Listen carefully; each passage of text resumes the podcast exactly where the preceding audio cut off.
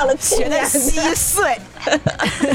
老师，求求我求你忘课，求求你告诉我吧。我真想把书摔你脸上。那个事件不光是对同人圈，还有对偶像圈、饭圈也是有一个很标志性的意义，就是相当于现在他们对粉丝的管理也是越来越严格。嗯，以这个圈地自萌为标榜，但是其实是拉踩别人的一个行为，这个是大家不愿意接受的。嗯。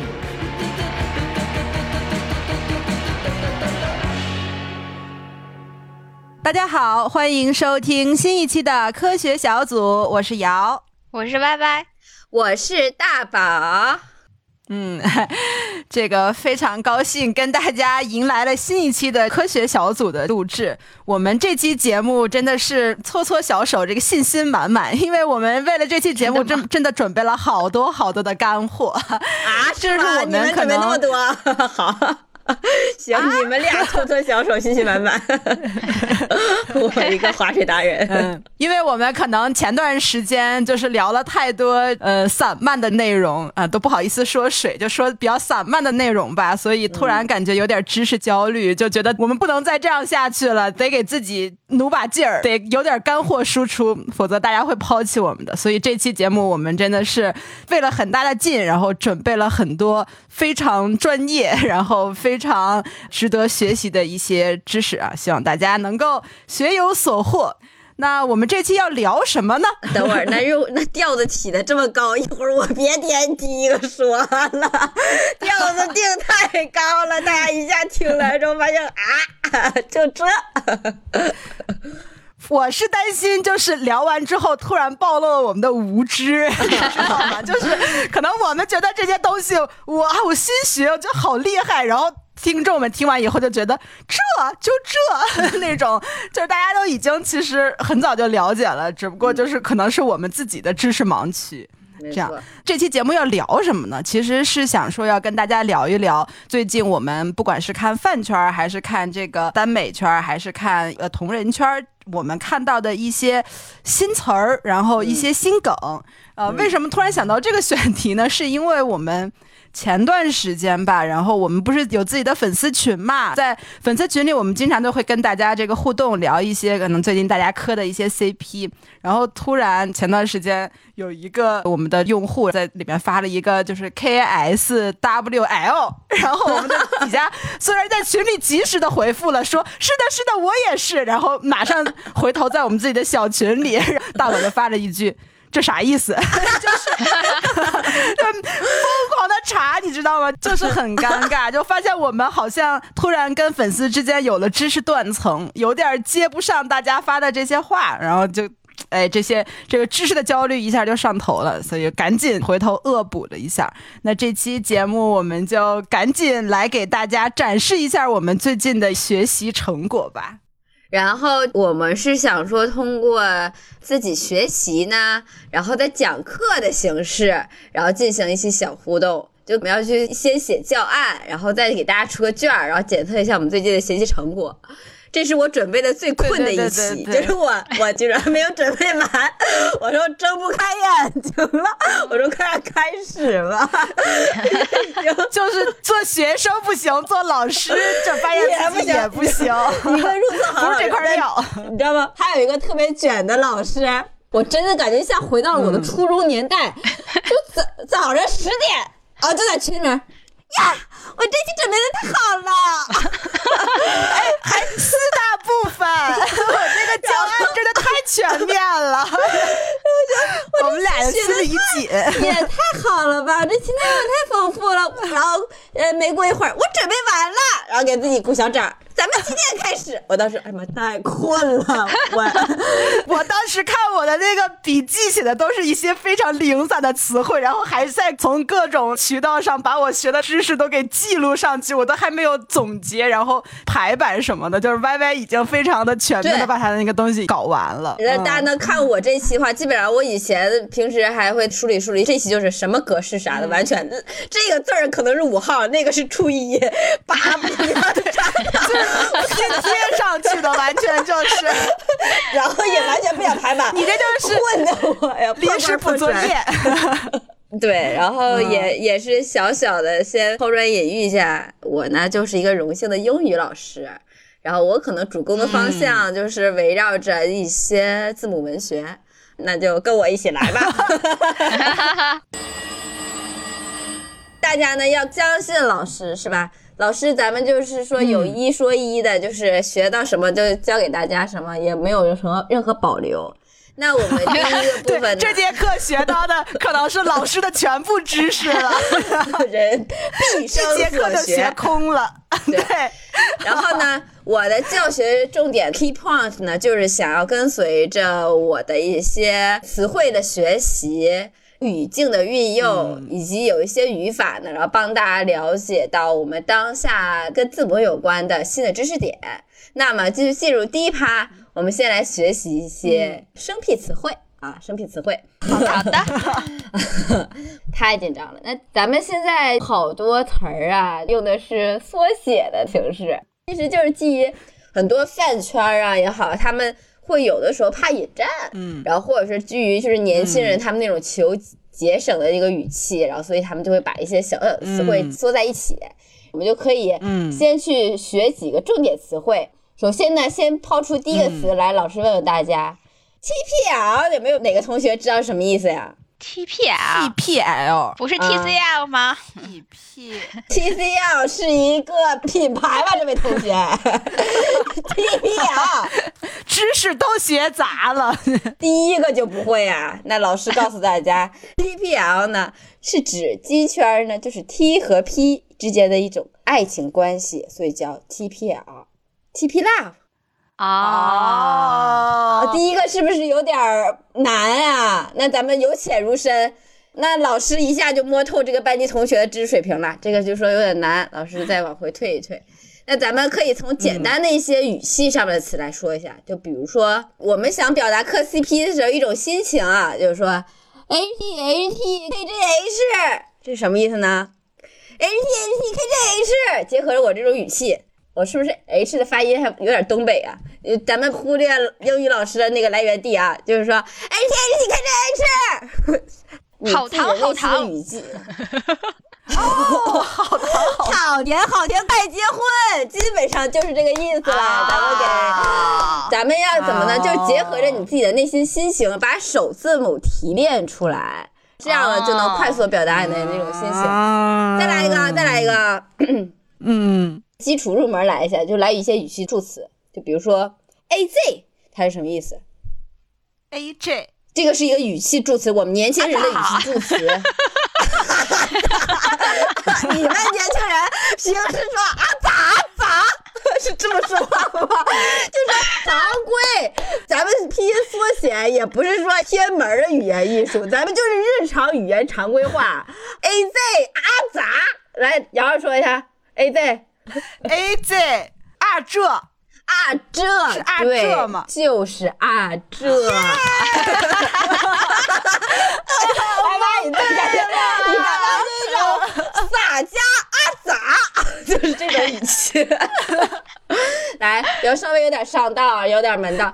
突然想起来，就是我上学的时候有一次，老师就是问我问题，然后这个题我也不太知道答案是几，我就说选 C，然后老师说你再想想，我说选 A，然后我突然就有一种那种感觉，你知道吗？对对，我我也看着你刚才蒙了，但是你蒙对了，你的思路对。咱们再试试啊，然后咱们再试试一些真情实感的东西流入到我们常态化的语气中，跟着老师来 Z Q S G。ZQ，我发现这个英文老师的发音有一点不准。对，到底是哪个 G 呀？G 还是 J 呀？这 Z Z Z Q S G Z Q S G，QS 能举一句话吗？就是刚才已经透题了，让我们说一些常态化的语言，我们也把我们的真学的求实感。对，是啊，对对对对对，你们俩太费劲儿，咱俩这样元宵，我们这应该是元宵节，你知道吗？都容易压 元宵节堂猜灯谜。加加油啊！还有呢，这个呢，就是我们一些饭圈女孩表达对立立场的时候，或者说反对意见的时候，或者说不太支持的时候，会说的一些话，就比如说 NBCS，NBs 牛逼是饭圈女孩不骂人，不骂人啊，就是说啊、就是一个小轻蔑，就是一个不在乎。NBC，Nobody cares。yeah yeah yeah yeah yeah，哇，good good good，哇，天哪！啊，非常标准啊！马上快加快我们步伐，我们还有呢一些转折词，这些都是基础转折词。SRDS。就是我支持你呢，但是我还要说一些别的观点。SRDS，虽然但是，嗯，对，但是对，对，如果你了解这些语助助词和基础的词汇呢，你就能在跟别人沟通的过程中了解对方想表达的意思，然后快速地给对方一个反击和回应。咱们说答这个可能会更快一些，我认为，要不然为啥有缩写呢？是吧？就 我也是在猜猜测，对吧？咱们现在基本上应该从一个什么都不懂、有点忙，然后给后波讨论的这种无知属性，现在已经变得有信心了，完全了解了年轻人的语言，是吧？同学们，大宝老师就先下课了。咱们这个一些小词汇一定要一会儿熟悉啊，默背几遍啊。好，同学们一会儿见，下课起立，老师再见。老师再见。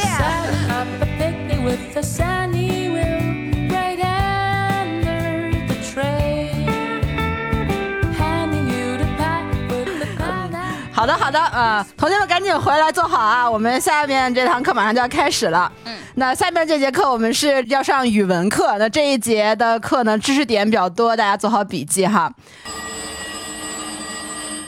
那从我们这节课开始，我们就要进入到同人文的这个学习章节了。啊那我们之前呢，其实是挺感兴趣，学过这个同人文这个概念啊。那大宝，你笑这么开心，你先给大家解释一下什么叫同人文。啊？谁谁谁？同 啊，我就看你在那儿乐啊！你，我以为你知道呢，不知道你在那儿那个手舞足蹈干什么？扰乱课堂纪律，给我在后面站着去，行吧？好吧？那哪位同学能给大家讲一下什么叫同人文？老师，我理解的同人文就是说，用现成的就已经有的作品中的人物，它可能是套用同样的人物或者同样的世界观或者是背景，然后在那个基础上进行一个个人的原创创作，然后产出的新作品叫同人哎，非常好，非常好。真真能歪歪同学说的非常好啊！卷名儿哎，王王大宝，都我跟你说，你你别上哪课呀这，挺会呀你。赶紧把这知识点给我记起来，你还在那儿自己不会，然后还看不上这样的这个学生就看不上酸跟这样的对学生打架还算别人，你给我好好做好啊！下面呢，我们就会要学习一下同人文类型里面的一些基本概念。首先呢，我们需要了解一下这个欧美同人文里的三大经典设定啊啊、这三大经典设定是什么呢？哦哦，你别跟着哦，王大宝，我跟你说，人家好同学是指导，你在那儿哦，你给我装。不是，我就说啊，原来还有三种设定呢，我是这个意思。我会，老师，我抢答一下。好，歪歪来说，三大同人设定是 ABO、哨兵向导，还有 DS，、就是控制服从。哎，非常好，非常好。你看，人家这个学习好的同学就会提前预习功课。你看，某些同学，那大宝你来说一下吧。我们之前讲过 ABO 这块的内容，你先来给大家简单说一说这个 ABO 是什么。ABO 啊，ABO 就是说是一个神秘的宇宙观，盛行在欧美圈儿。然后呢，他们就是说不限制，呃，就是生生育。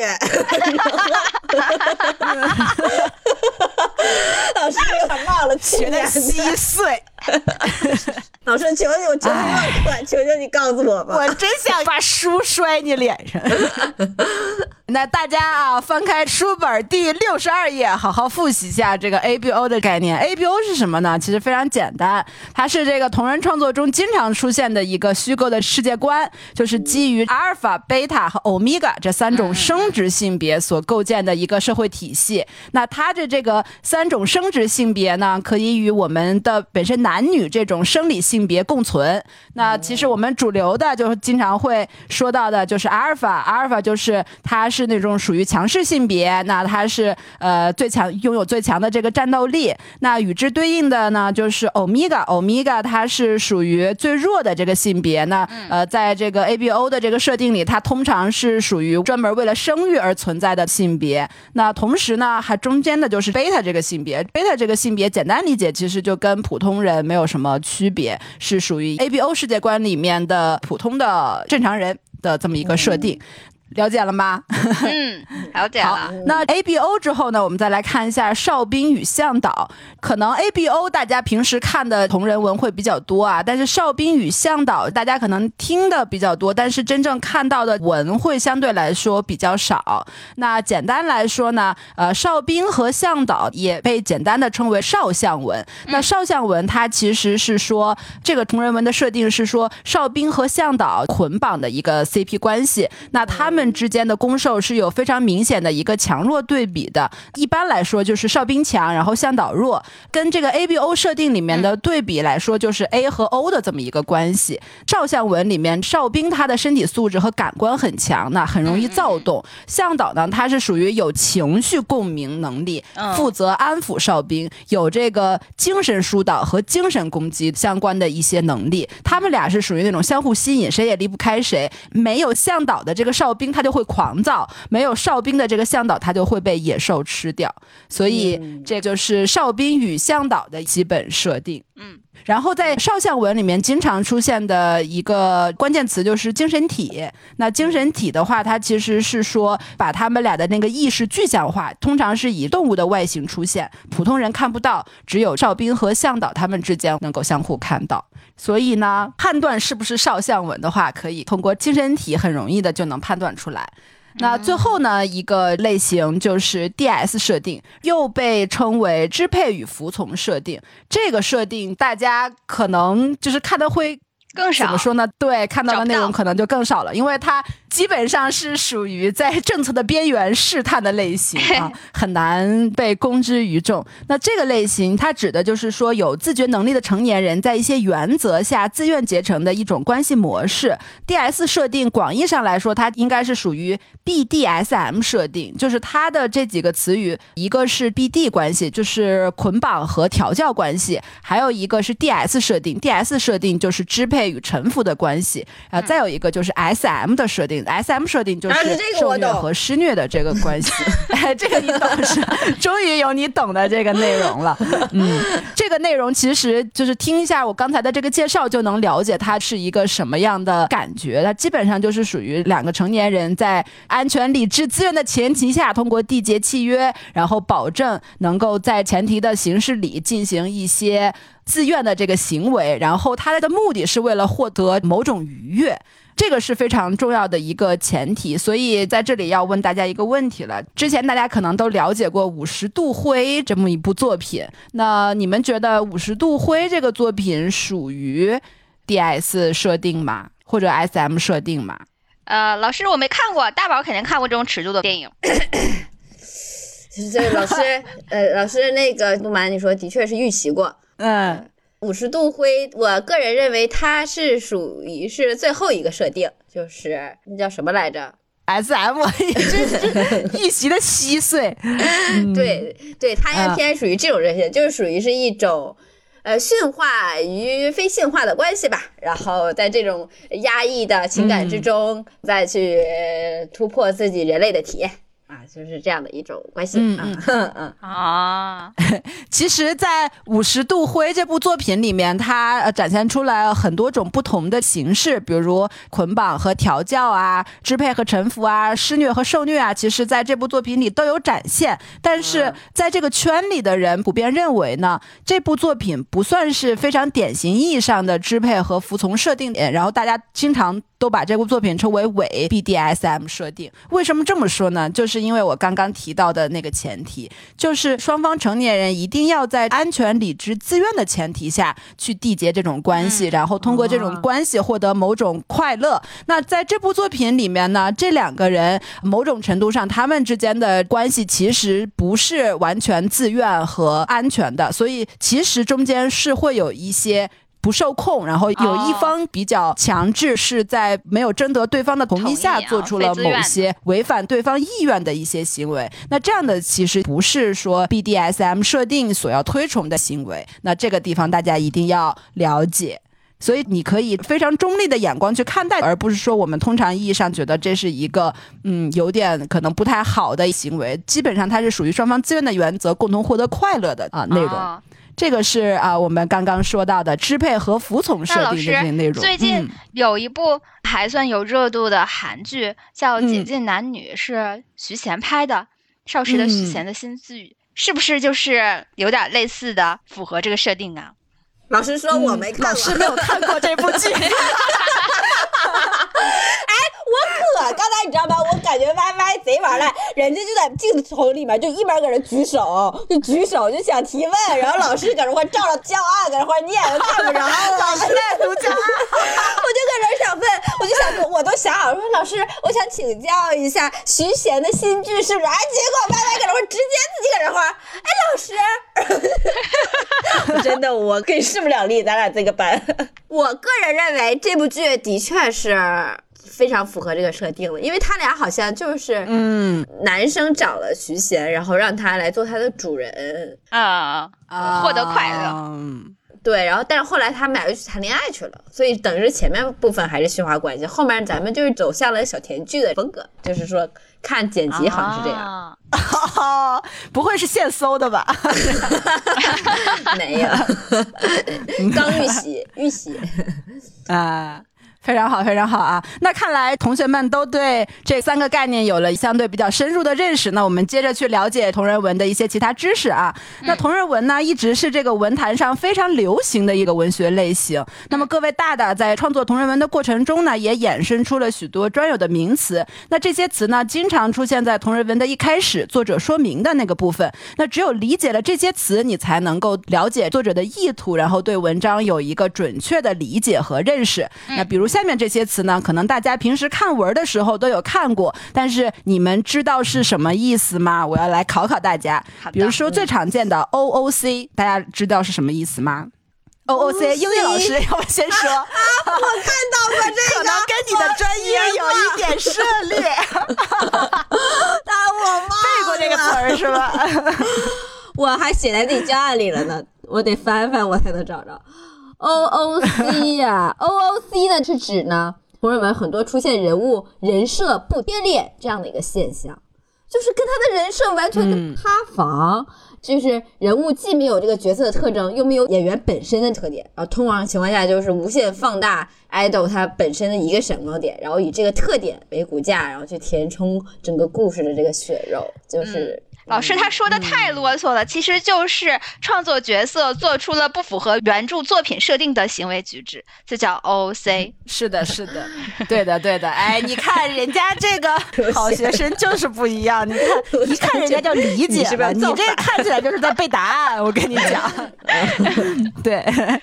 但是对于 OOC 的理解呢，大家也不要那么的贬义。那很多同人文作者他在文章开头写 OOC 的目的，其实也是为了规避一些同号的抨击吧。大家创作同人文的初衷也是为了说，能够自己通过人物故事的延展，然后让自己感觉到快乐，然后通过自己创作的一些 CP 故事，能够满足自己对于 CP 的一些想象吧。所以大家如果看到了这样的提示之后，里面如果有哪些情节，你觉得哎呀，这个人物不应该是这样的，也不要去攻击这个作者，你只要了解作者他写这个文的初衷就好了。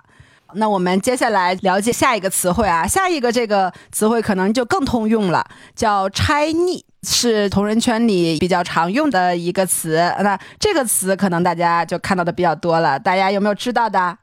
呃，大宝一听提问题就一激灵，千万别叫到我，千万别叫到我。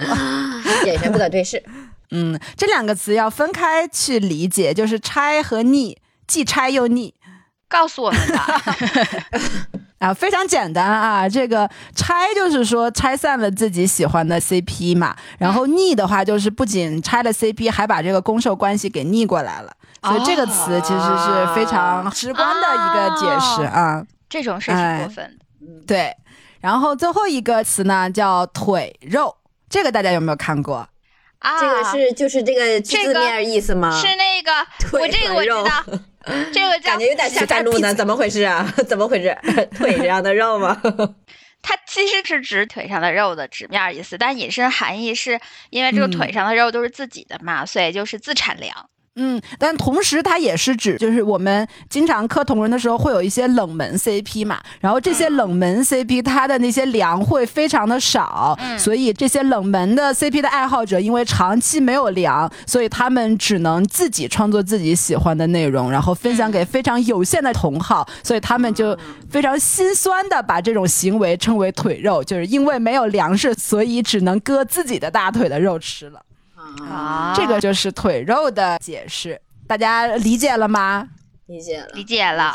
我的确是想歪了，想歪了，隐身了，隐身了，想多了，想多了。啊。那了解了作者这边呢，我们就来看看读者这边。在同人圈呢，不仅作者要遵守一定的规则，作为同人文的读者，同样也要遵守一些规则。那其中最重要的一条规则就是圈地自萌。就这个规则，大家应该知道吧？这个知道嗯就是这个是指什么这个呢？是的，就是咱们好就是那大宝你来说说吧，好不容易有一个你知道的，这个就是现在舆论环境这么情况下，大家各自都有喜欢的东西，咱们就不要去拉踩，然后自己开开心心的就好了，是不是这个意思？哎，对对，对，嗯对大概就是这个意思，就是说不要向圈外人去传播自己的观点啊，不要去外卖你的这些喜欢的 CP。就是这个意思，这个大家都知道。但现在呢，与之对应的就是同人文里现在又有一波针对这个圈地自萌的反对浪潮。历史上呢，就把这波运动 称为圈地运动。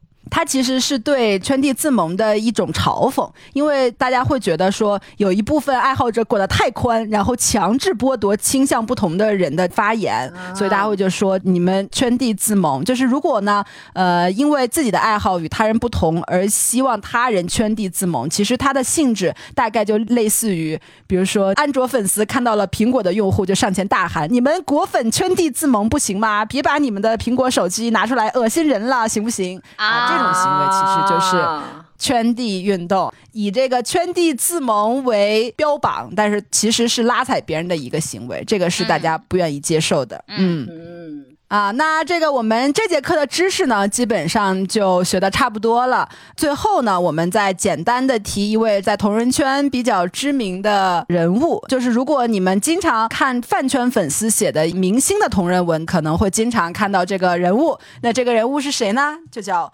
王红娘啊！大家 知道王红娘是指哪位明星吗？王红娘就是道哎他是一位中国的明星，姓王，然后呢，她可能经常的会。二零二紫微星，我什么时候成为了红娘啊？别给自己脸上贴金了，这这。到底是谁？王红娘这个人物呢，她其实是指王嘉尔。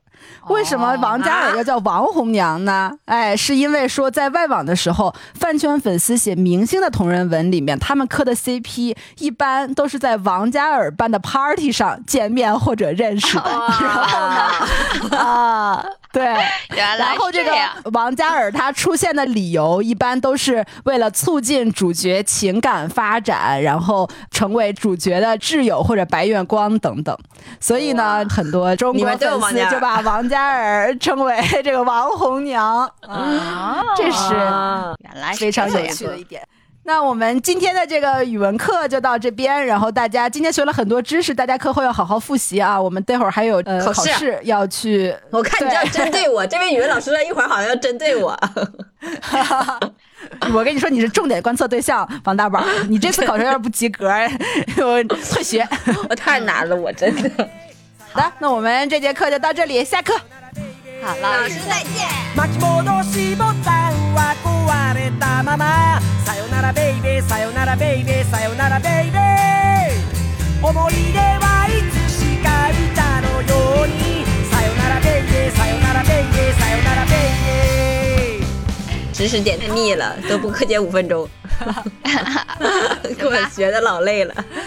那让我们迎来轻松的一节课， 就是我们的历啥意思史课啊？。就刚才我们两节课都枯燥无味，是不是？啊，自己轻松，啊，自己真会铺垫。俩老师还在这儿呢，就在这块儿拉踩，圈地自萌你。然后我感觉好像留给我的时间也不是很充裕，那我们就快点讲吧。就是这么话说完，今天咱谁也别想回家。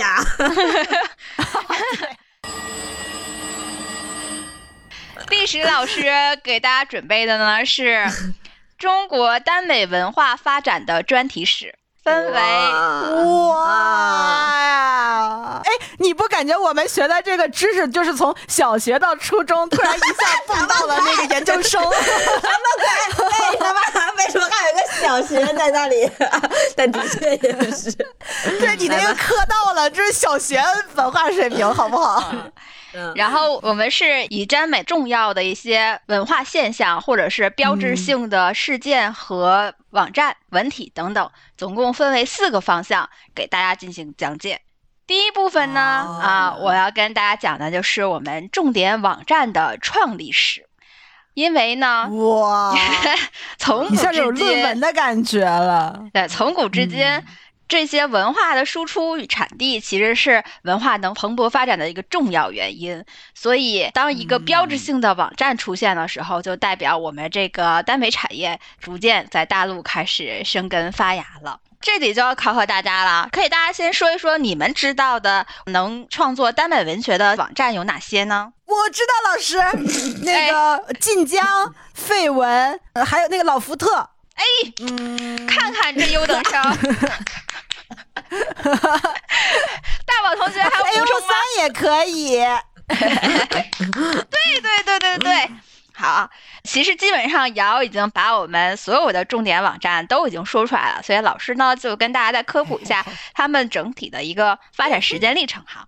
但是瑶刚才 落了一个，你刚才说的已经是后期创立，然后并且做大做强的。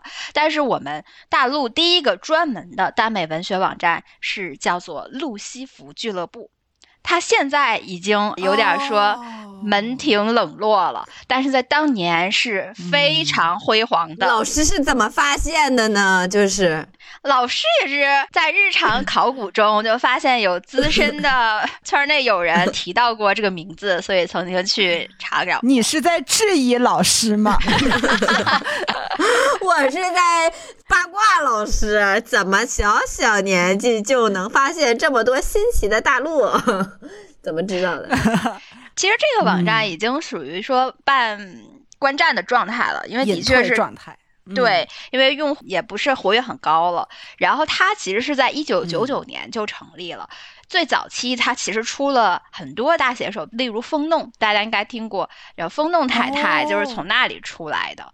而且它最开始的时候，里面嗯。多是以写同人作品为主，但是呢，它也会有一些翻译文学，就相当于国外的耽美文学作品，然后翻译进来，并且嗯。它有一个特别有意思的现象，就是它最开始打的是小众爱好者的这么一个设定，类似于圈地自萌的这样一个设定，所以呢，它有一个注册入站制度，就是现在在 B 站盛行的答题制度。那个时候哦，是啊从那儿开始的。从是不是从那儿开始的不知道，反正他就是很早，那时候连 A 站都还没有的时候，你想他就开始要答题才能入站了，才能注册成功。嗯，所以其实还是当时做的很完善，然后大家为爱发电很重视的一个网站。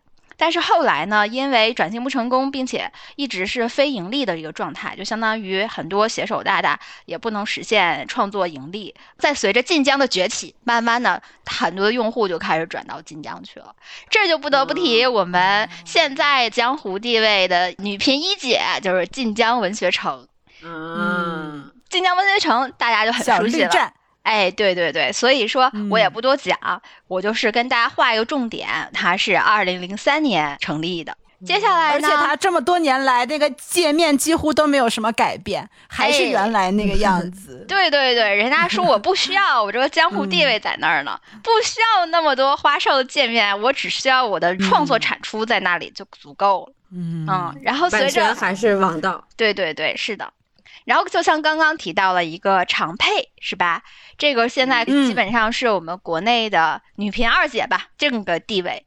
但是呢，这已经要比晋江晚了七年。它也是由论坛发展成来的，但是它是二零一零年才建起来的。嗯，在它中间呢，我们还不能落下一个很重要的网站，就是 A O 三，一个世界同人小说数据库。就是他给自己定义的也不是论坛，也不是原创网站，他给自己定立的是一个数据库，就相当于他欢迎全世界所有的同人创作者都把自己的文章可以在这里上传和发表，然后当成一个存档，而且他是鼓励的是说同人创作的非盈利化，纯是为爱发电。嗯，然后没有想到当时的一个小小的内测平台，现在已经衍生成为全世界同人爱好者的天地。聚集地。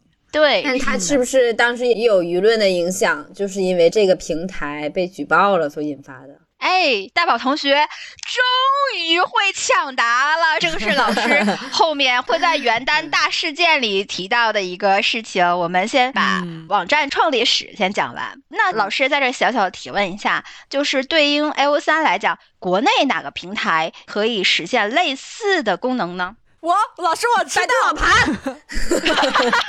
机车。吧，不是存储吗？老师他答错了，老师我知道我知道，老师叫我姚来姚说，老福特，对对对，老福特，是的，是的。太欺负人了吧！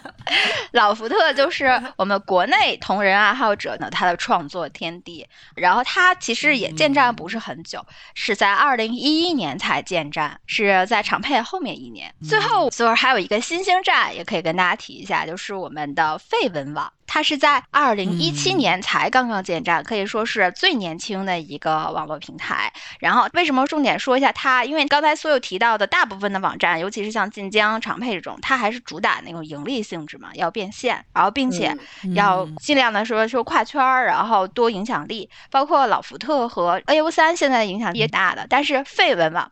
它还是严格的封闭式运营管理的模式，还在答题，它它也是主张的说是为爱发电，不盈利变现，但是它的准入规则就注册规则是非常的严格的。最开始的时候是严格的采用邀请注册的方式，就相当于你没有邀请码，你是永远进不了站的。然后后来呢，也陆陆续续的测试过一些方法吧，比如说答题写小作文儿，还有利用谷歌账户开放过注册一段时间等等。但是现在随着最近风声的收紧，它又回归到了原始的邀请注册的这么一个模式。那 这位同学忍不住想问了，就这么难的话，我感觉好像你们两个都在绯闻网上看文儿，就是怎么样 发现了这样的一个平台？谁邀请你们的？这么神奇？我是从淘宝上买的，淘宝上买的账号。啊，那我们哦在此声明一下，我们不鼓励这种行为。呃，老师呢是当时赶上了很幸运，就他有一阵儿是测试了谷歌账户还有 Facebook 的账户可以注册，我是通过外网账户，然后并且答题成功上岸的，是通过了非常正经的途道。你 我我我现在是感觉不仅是就是进这个网很难，你知道这个事情也很难，就怎么这么神奇？真是知识的海洋无穷尽呀！对我来说，这是一个遥远的路程。就是得有深度嘛。当你踏入了这个圈儿里，你越钻越深的时候，你自然就会知道这些信息的。所以，大宝同学啊、继续努力啊，继续努力。这还有点像我们老板给我画的饼，真的。一看你平时就不学。对，那我们的网站创立史就到这里。好，接下来进入的是我们的文体作品发展史。文体作品的话，刚才其实瑶也提到过，就是那个欧美圈的三大设定。在国内的话，其实也有一些我们国内特色的文体设定，比如说男男生子的这个元素。这个元素呢，哦最早呢就是起源于二零零六年天籁纸鸢的《花容天下》，它跟 ABO 很不一样啊。它俩唯一的共通点可能就是说男男可以生子，但是它跟 ABO 完全不一样。嗯这个就是纯男的，就没有第二性别，他可能是通过比如说吃了什么药啊，或者是遇到了什么契机呀、哦什么什么，对，就可能身体构造出现一些啊变化呀，是这么一种形式，啊起源于天籁纸鸢的《花容天下》这篇文，其实在古早文里还是非常有名的。如果大家喜欢，也可以去拜读一下。然后呢，在二零零八年，我们又出现了军事题材的耽美小说，叫做《麒麟》，有、哦，我知道，我那个军事题材的有一段时间特别火，有一个系列特别有名，叫什么两个字的，就呃就叫麒麟，好像。啊对就是对那个麒麟。特别火，好看。对橘子树创 作的《麒麟》，哎，这个就是开启了军事类题材的这么一 不个不好意思啊，我有点就感觉是徐三多那种类型的军事嘛，就是是同一个我跟你说，麒麟真的超级好看，它一系列就是好几个系列，每一部都特别好看。就是你看完之后又热血，然后又被他们俩之间的爱情所打动，就是那种事业爱情双丰收的那种。哎那种嗯战火纷飞间，对，然后不仅有小爱，还有对国家的大爱，不放弃不放弃。对就小爱大算真的爱都有格。局可大呢，国家嗯情怀啊、是的。嗯然后再紧接着，二零零六年就衍生出了又一种新的热门题材，叫做网游文，是由蝶之灵、哦。对写的，叫《给我一碗小米粥》，这是耽美文学中的第一篇网游文。网游文，但是网游文现在其实已经不火了，大宝 既不懂 网游，又不懂耽美，网游 文是说呃网上冲浪的那种类型的文学吗？就是你可以理解为呃两个主角，他俩是通过一个游戏认识，然后他们两个分别是两个游戏角色，啊然后网恋，啊嗯，有点像网恋性质的，啊嗯。陌陌文哦，明白了，明白了，明白了。那他在里面是真实的形象，还是说就是游戏中的形象？没有真实形象，就是他们认识的契机可能是因为一个游戏，哦但是他们肯定会跟三次元最后会结合在一起，就是真正谈恋爱的人还是两个人真实的人，不是虚拟角色。啊，哦，明白了。嗯然后就到了一一年，一一年就是我们文体大爆发的一个年，我们产生了耽美盗墓文儿、耽美末世文儿，还有机甲文儿。大家知道这三种文体都是什么吗？机末世文我知道，我机甲文儿末世文就是是，哎呀，嗯我先说，我先说说的，老师。真说又不给你贴小红花，你先说。末世文我知道，就是说世界末日，然后主角要拯救世界的那种感觉。哎，对对对，啊当年比较轰动的末世文就是飞天夜想的二零一三啊，现在这篇文在末世文题材里也是非常有名的。然后刚才提到的盗墓文呢，也是他写的，叫《灵魂深处闹革命》。当年的季总也是非常高产。嗯哦，这篇文现在不叫这个名字了，这篇文现在叫什么？反正是因为闹革命，应该是被叉叉了，所以说改了个名字。嗯。哦，哇，然后刚才我听大宝好像要抢答机甲文，那大宝可以说说啦。我就是只是猜测是不是跟动物有关，因为又有猪 又有指甲，呀，但是感觉好像说出来又不太对。老师给你个叉，还要打个 plus，你这个差生真的是机机甲的鸡不是不是那个母鸡的鸡，是飞机的鸡。啊，那就是啊，这么回事，误会了，误会了，那的确是误会了。那我猜测它应该是属于是设备那种的，就是航空、航天、哎。呀，我真是着急，你这坐着吧你。老师，我知道。你说吧，哎，笑死！机甲就是有点像《环太平洋》里面的那种，就是每个人都穿着一个有点像，就是穿着一盔甲个，对对对，呃盔甲，然后但是它是属于那种真人，然后在机甲里面。对对对，就有点像啊变形金刚，然后里面其实是人控制的，哎，就是那种感觉。哦，英雄梦啊，这是。这个机甲也有可能是人工智能像，反正它这个文体新只会出世纪福，音战士，哎，对对对，啊，然后对对对对对对对，就是偏向于人工智能像，然后这个文体只会出现在未来科幻像的文里。然后这篇文的开端呢，就是来自于犹大的烟的机甲契约奴隶。这篇文我记忆中应该是一个一百三十万的大长篇，就是然后非常的长。看了？不会吧？我并 老师也没有看完，就是老师也没有看完，中间是一度看不下去，然后快进到了结尾。那么文体这块就讲到这了哈，然后我们进行到我估计大家都很喜欢的，可能大宝也会稍微熟知的一段历史了，就是我们的单改剧进程史。大宝可以哇，这老师实在是准备太多教案了吧，真是心服口服。这个老师，这个老师可能就是那个什么上海复旦网红女老师，今天出来讲一小时，然后 然后大家出来都搁那听这个老师的课。人山人海，教室里都没地儿坐，大家都站着听课。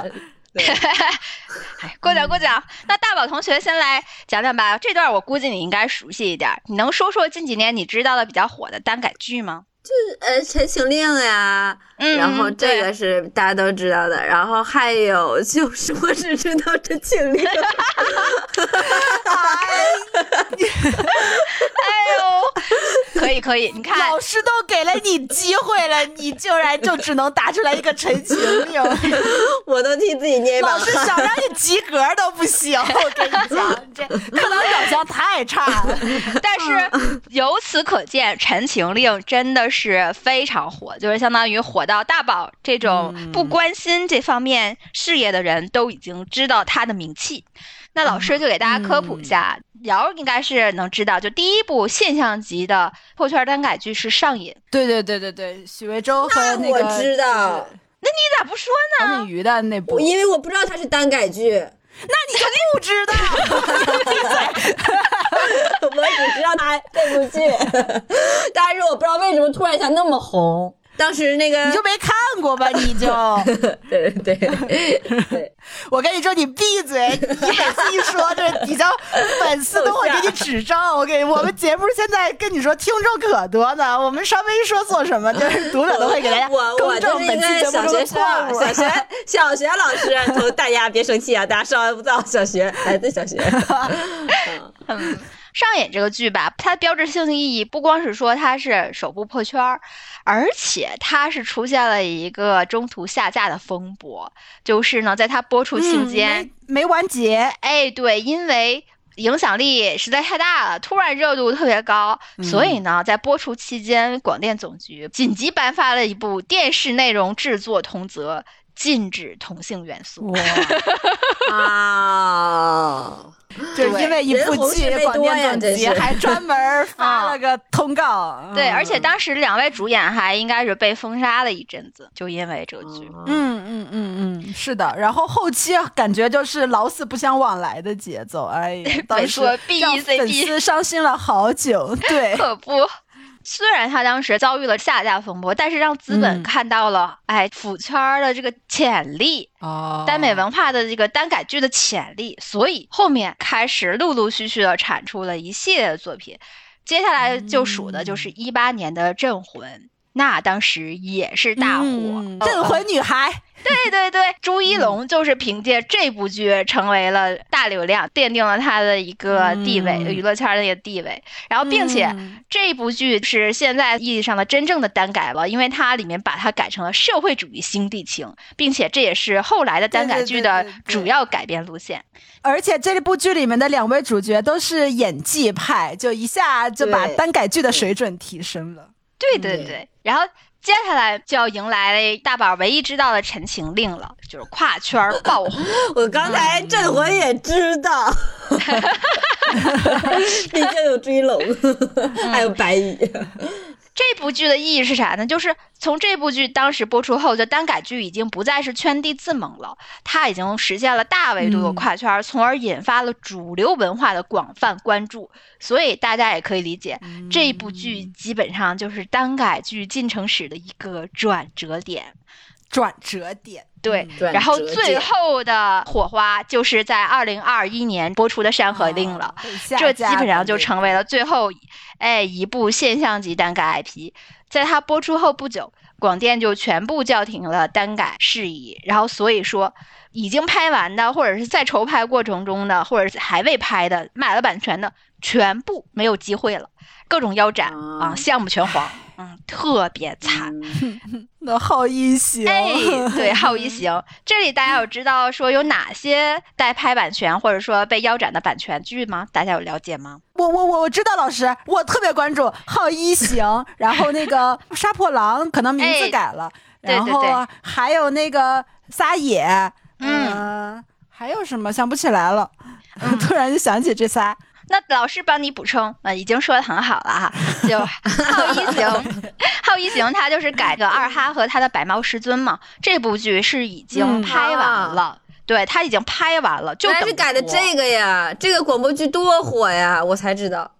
原著呃本来就很火，原著超级火，这就是嗯。晋江总榜前十吧，差不多。然后还有的话就是刚才提到的撒野，它的剧改名字叫《左肩有你》，然后还有天官赐福的嗯。单改剧《吉星高照》，深哦渊对对对。啊，就默读的单改剧《深渊》，还有《哦山河表里》对对对对这些应该都是，嗯。尤其前两部《深渊》是已经选好角了，然后前两部是正在拍，特别惨，都拍一半了。那个范丞丞都已经去哈尔滨冻的不行了，我记得对都听摔伤了。然后告诉大家不能播了，然后剧组应该就直接腰斩了。范丞丞怎么了？我是说他演的我看不着难受啊，我很喜欢他和贾玲的 CP 的，我是他和贾玲的 CP 粉。可不吗？然后就直接就不拍了。还有的话就是卖了版权的，类似于六爻，刚才提到杀破狼等等，太多了。这里有一个知识点考考大家，就是大家知道哪一部耽美小说的影视版权拍出了历史最高成交记录吗？啊，是刚刚说到的那些吗？，对，在那里面。应该是《山河令》吧？嗯，不是，肯定不是。嗯，默读。是天官赐福，就是、哦，对对对，哎呀，我们怎么没有是想到对，跟魔道祖师同作者写的另外一篇文嗯啊、然后这一部嗯影视版权的成交价高达四千万，哇，哇，那登不上荧幕了，那估计会以其他形式让大家看到吧？就是不拍了，直接不拍了。嗯嗯，这部剧当时正在筹拍中，都已经有各种路透啊什么出来了。墨香就凭借他那个三部作品，一下就财务翻身自由了后半辈子不愁了。对，好羡慕，就写了三部，三部都爆火。哎呀，哎呦太顺了，这。嗯，哎，行，那我们进到我们的最后一个环节吧，就是我们很重点的元旦大事件。这个呢，我也不多说，避免压堂哈。然后我们就说嗯，三个事件是我个人认为很有标志性意义的事件。第一个事件呢，就是二零一七年发生的深海先生事件，这个同学们有所知道吗？这还真不知知道。这个是老师透露一点。这个话 你不知道奇怪吗？不是很正常吗？你不知道？这个事件，我先跟他说的标志性意义吧。它的标志性意义就是引发了耽美文学出版问题的相关讨论，就相当于从那个之后，大家更注重耽美文学出版以及版权的正规化。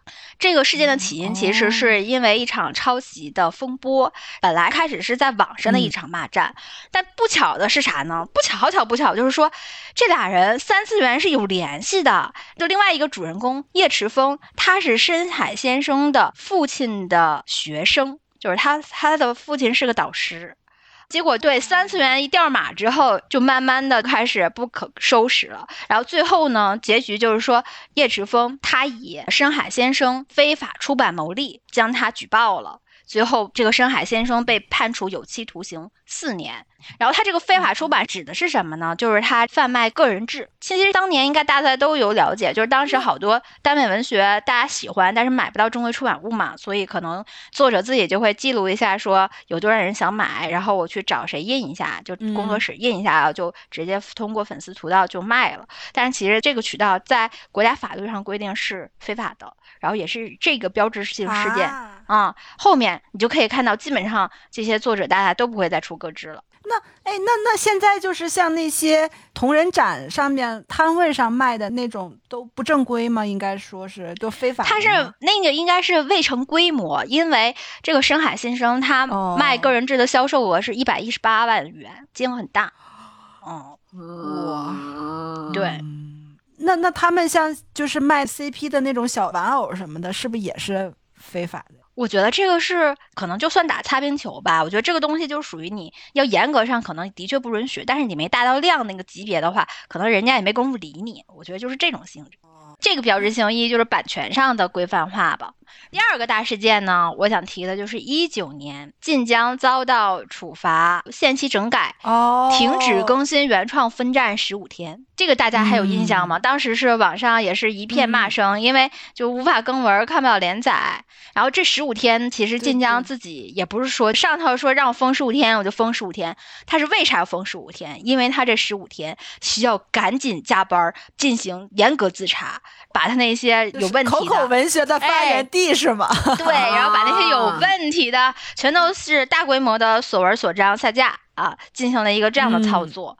其实晋江遭处罚应该是从一六年就开始了，每年的净网建网行动啊，他都逃不了号，但是就是二零一九年。就是相当于一定要给你点儿厉害瞧瞧了，进行了一个最严厉的停止更新十五天的这么一个处罚。在这个后面，基本上你就可以理解，国内的正规的呃平台基本上就是清水了，完全的清水，嗯没有任何的肉渣。口口文学的起源可以理解为 大规模起源。嗯然后我们就要进入到我们最大的一个事件了，就是发生在二零二零年的。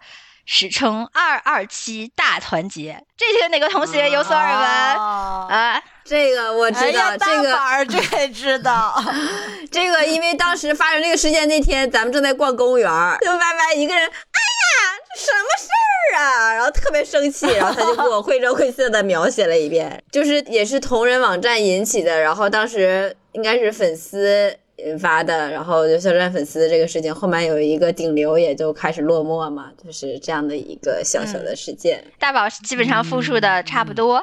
对他其实起因就是部分博君一笑的 CP 粉儿，就像肖战和王一博的 CP 粉儿，然后他们当时是特别推荐一个同人文儿，然后引发了肖战唯粉的不满，因为他们觉得这篇文里的肖战的人设太侮辱他们家哥哥了，从而发起了抵制。他们采取的抵制行动呢，就是去举报这个同人网站，也就是刚刚提到的 A O 三，导致他被嗯，后面就引起了。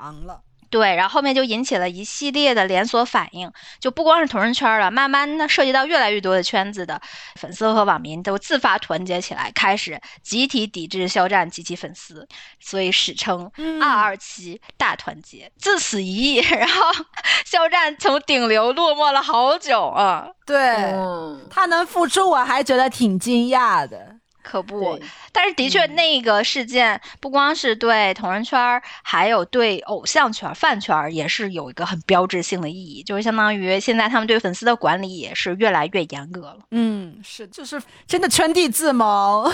对 对对对对不，要管这个 CP 圈的事儿。嗯，是。好，看看历史老师的教案是不是知识点很丰富啊？大家是不是也都记住了吗？哦，学的好多知识可以说，我真的，我现在感觉我入门了，我入门了上下了五。千年。上下五千年，基本上谁再来问我，我就能知道是大概是哪个年份的什么事情了。什么东西呢？我文学载体也都基本上都了解了，那特别有自信。我刚才听得如痴如醉，真的真的，嗯，真的就是单尾圈以后横着走。真的，我贼懂。Gone away as a wild wave, ride high on the day. Whoa, I've been away so long, it's been nice getting to know. 那我们这个上了这个上完这个课，我们来一个随堂小考啊，大家简单的出几个小问题，然后测一测大家刚刚三节课学的怎么样。那我们这英语老师先来吧。嗯 我现在接在历史老师后边了，就特别闹心，就想说咱们解散吧，咱们英语课不上了，以 后英语考试学历史 都给我学历史去，英语课以后英语老师的课都让给历史老师，英语老师去找体育老师玩去了，我跟你说。那我就还是得对我的学生们负责。估计大家在语文老师、历史老师这种文化洗礼下，已经忘了英语的这个讲过什么了。我也说实话也忘了，我们就一起。我留一个小作业，一个小问题，一个多选题，请听题。小红对小明说：“N S D D 逗号 G A L Y Y G K S W B B L，一会儿 L W J S F，就是这样一个问题，就是眉头紧锁，就的确很难。这老师你刚刚讲过吗？你没讲过吧？对呀、这不是课上讲过知识点。了。对，缩写怎么会永远送在嘴边？缩写就是要理解它的奥义之后，就有年轻人的语境啦。就是刚才那个意思。然后你听我选项，选项 A，小红肯定了小明对股市的了解之后，邀请他来家里吃饭。B，小明拿捏小红了。C，小红正在追星，是小明的对家。D，小明很有眼光，让小红发现了。多选题。C 不 是不是，我我我真是 B D B D，哎呀，老师不得不说，当时出完这道题之后啊，没把答案标在后面，现在我也得现分析。这个东西反正就是一个悬念吧，到时候我们再讨论到底这个结果是没答案呐！我天，什么玩意儿？没有答案，我老看一师会儿得。老师是不是把答案撕了？现在我到时候评论区告诉大家答案。我会把这个问题写在那个 show notes 上面啊，大家自己去研究。编的太认真了，啊整了还几个模糊选项忘了，你说这扯不扯？嗯，好吧，好吧。那那那，下面语文老师来给大家出一道题哈。那我的这道问题是说，请判断下面这段描述属于什么样的文体。那这段描述是这样的：他翻开手里的人物手册，开始看，一副懒懒的样子。倒是他的金龙眯着眼趴在他的肩头，炸着龙鳞，对别人发出危险的低吟。可普通人并看不见这只金龙，因此也没有人知道他淡然的表情后的警惕与不屑。好，请大家判断这个文体是属于什么样的文体呢？机这是一甲，篇什么文儿？我知识是不是写串了？这是什么文体？老师对给你们讲了什么知识啊？提到了哪些重要的信息点？哦，我知道了，哨兵向导，哎，对了，为什么？为什么呢？他提到的那个精神体，那个就是别人看不见了那个龙啊。不是蒙的呀，哎，你看看，你看看，我还以为是蒙的呢。这叫活学活用，知道吧？就是老师教我们的知识是死的，你们那用出来是活的，不能是死脑筋光背答案，你知道吗啊？要理解。真是的是是是是，老师说的是。那我们丽丽老师给我们出题吧。行，这是一道判断题啊。开启男男生子元素的文是天籁纸鸢的《芙蓉天下》，对吗？开启男男生，感觉这有点陷阱呢。开启男男生生子元素不对，那那不对，生子元素是不不是他开启的？是天籁纸鸢写的，但是不是这本书。我哎呦喂，大宝可以呀、我答对了，我跟你说，我速记能力特别强，我所有的考试都是这么考的。我只要在考试前两天再把历史书看一遍，我一定得高分儿。那是哪本书？啊 那不知道，你在嘚瑟。花容天下，花容天下。哇，这题出的太刁钻了。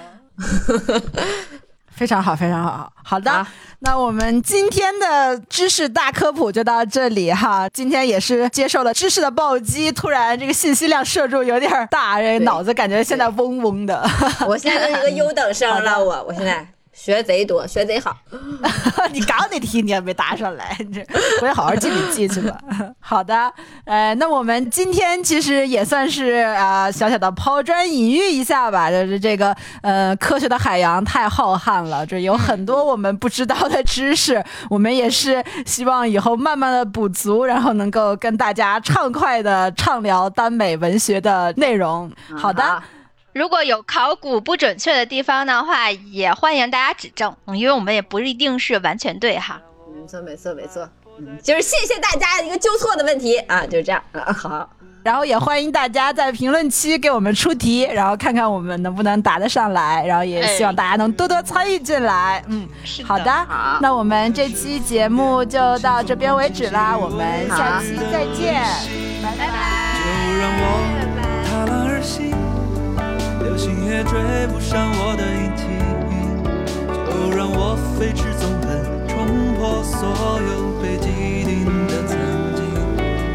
就让风遮住眼睛，遮不住破风而来的疾病。